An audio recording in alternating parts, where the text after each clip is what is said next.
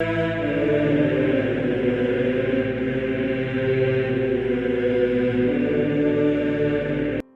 nome do Pai, do Filho e do Espírito Santo. Amém. Olá, meus queridos amigos, meus queridos irmãos. Encontramos mais uma vez aqui no nosso Teós. Viva de Coriés, do Cor Maria.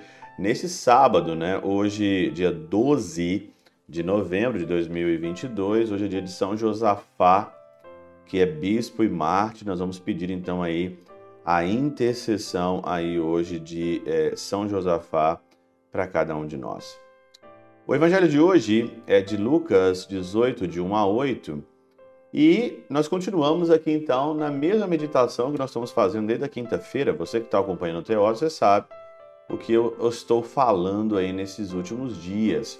E aqui então, no versículo 8, Lucas 8, 18, 8, o Senhor faz uma pergunta, né? Ou, ou se não, o evangelista, o autor, faz uma pergunta. Será que o Senhor vai encontrar fé sobre a terra quando ele voltar?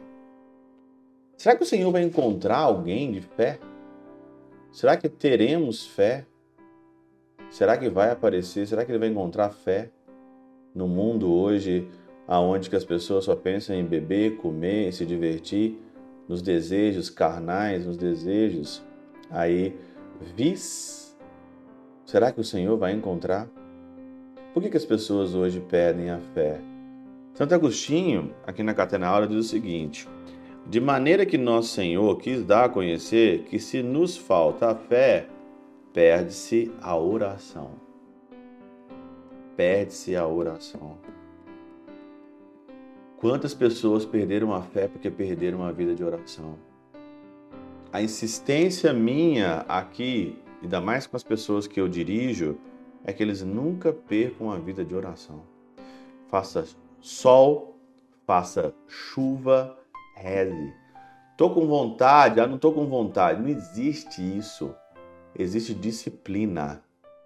Não siga as suas motivações, não siga o momento que você está. Você tem que ter aqui uma, um plano de vida espiritual. Tendo um plano de vida espiritual, você segue esse plano de vida espiritual até você transpirar sangue igual Jesus transpirou no Getsemane. Transpirar sangue. Qual que é o seu plano espiritual? Você não tem fé porque você não reza. Portanto, creiamos para bem orar e para que a fé não esmoreça, oremos. Missa diária, quem puder ir na missa diária, gente. Quem puder rezar o seu texto diariamente, quem puder confessar pelo menos em 15, 15 dias não perder a fé. Né? Por outro lado, a fé produz a oração. A oração, para o seu outro turno, robustece a fé. A fé e a oração, elas caminham juntos. Só que as pessoas hoje, elas vão na missa dominical e elas acham que estão fazendo demais. Nossa senhora, eu fui na missa de. Nossa, tá bom, chega, eu acho que eu vou tirar uma folga. Essa é a vida que nós estamos levando hoje.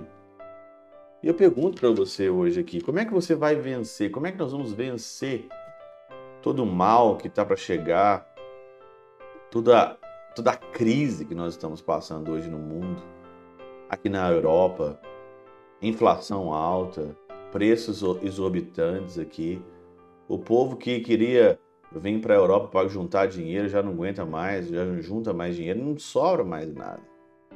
A crise está grande também por aqui. E aí?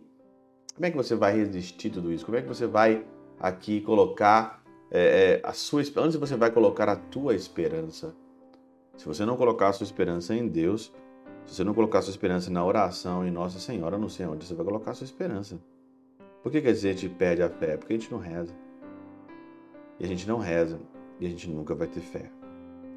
Pela intercessão de São Chabel de Magluf, São Padre Pio de Peltrautina, Santa Teresinha do Menino Jesus e o Doce Coração de Maria, Deus Todo-Poderoso vos abençoe. Pai, Filho e Espírito Santo, Deus sobre vós e convosco permaneça para sempre. Amém.